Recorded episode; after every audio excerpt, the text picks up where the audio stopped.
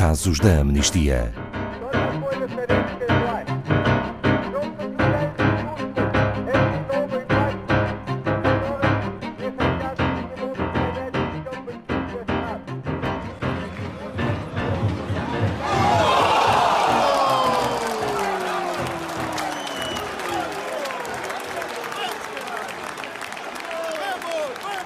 O futebol pode espelhar a sociedade naquilo que ela tem de melhor e de pior.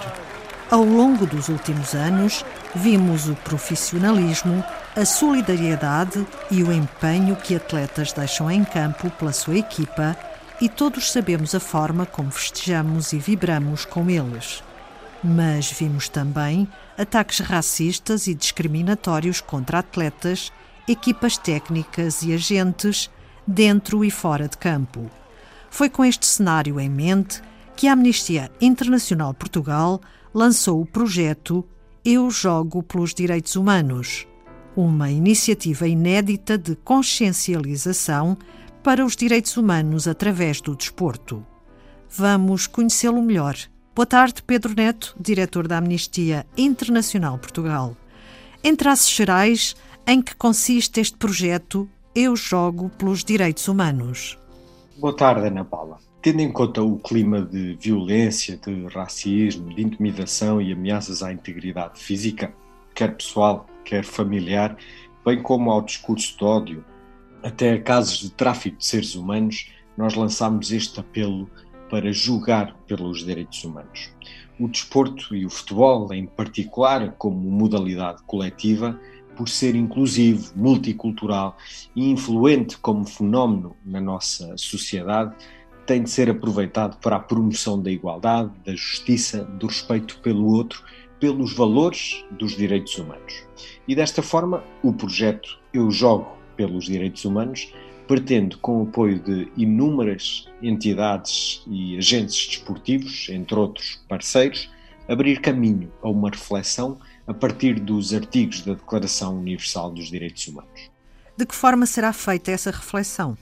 Ao longo da época que começa agora, da época desportiva de 2020-2021, vamos promover um conjunto de ações de sensibilização e de educação para os direitos humanos de diversas formas.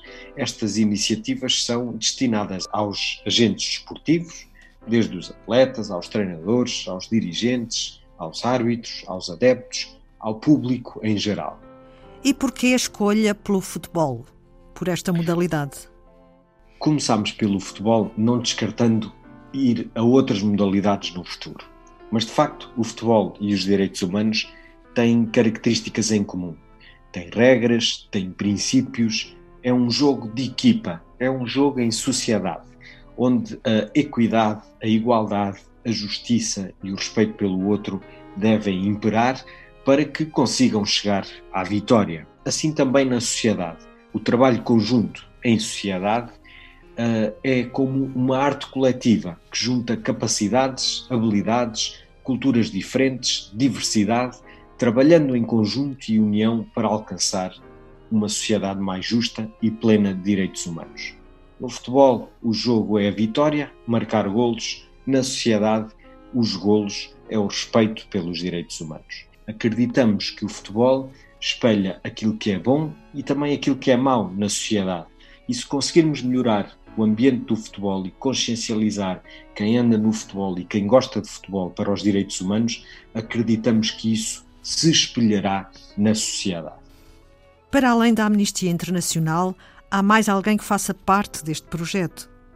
Sim, felizmente a lista é longa. Desde a Secretaria de Estado da Juventude e do Desporto, a Secretaria de Estado para a Cidadania e Igualdade, a Comissão para a Igualdade contra e contra a Discriminação Racial, a Comissão da Igualdade de Género, a Federação Portuguesa de Futebol, a Liga Portuguesa de Futebol Profissional, a chamada Liga Portugal, empresas como a nós, a Sport TV, a Altice entre outras empresas e instituições que trabalham e vivem no mundo do futebol e que todos juntos estamos a construir e a fazer acontecer este projeto.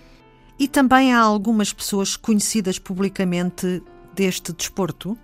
Sim, muitas pessoas. Ligadas ao futebol e que são os ídolos da nossa juventude, de, dos todos aqueles que gostam de futebol. O selecionador nacional Fernando Santos, vários internacionais portugueses, tanto da seleção masculina como feminina, diria João Félix, que os miúdos mais gostam, Bernardo Silva, José Fonte, o Trincão, Ricardo Quaresma, o Éder, o Rui Patrício, Renato Sanches, entre outros nomes. Isto da seleção masculina. Aqui também na seleção feminina destaco muito Jéssica Silva. Ela eh, também junta outras jogadoras da seleção. Há também árbitros e outras personalidades do mundo do desporto que se juntam a nós. A lista de parceiros e de personalidades do desporto pode ser encontrada no nosso site em amnistia.pt. E qualquer jogador e qualquer pessoa que se queira associar a nós, e pode fazê-lo assinando o nosso manifesto, é um compromisso que essa pessoa toma também para cumprir estes valores de direitos humanos, que são o nosso 11 titular. Obrigada, Pedro Neto, diretor da Amnistia Internacional Portugal. Saiba mais sobre este projeto e como juntar-se a ele em amnistia.pt.